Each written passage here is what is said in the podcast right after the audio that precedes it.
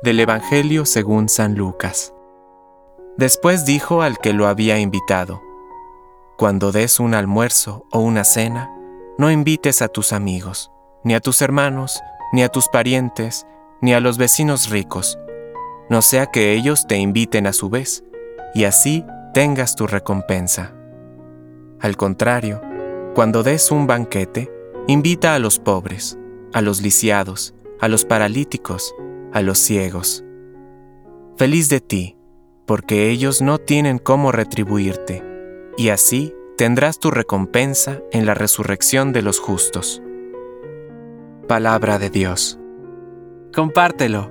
Permite que el Espíritu Santo encienda tu corazón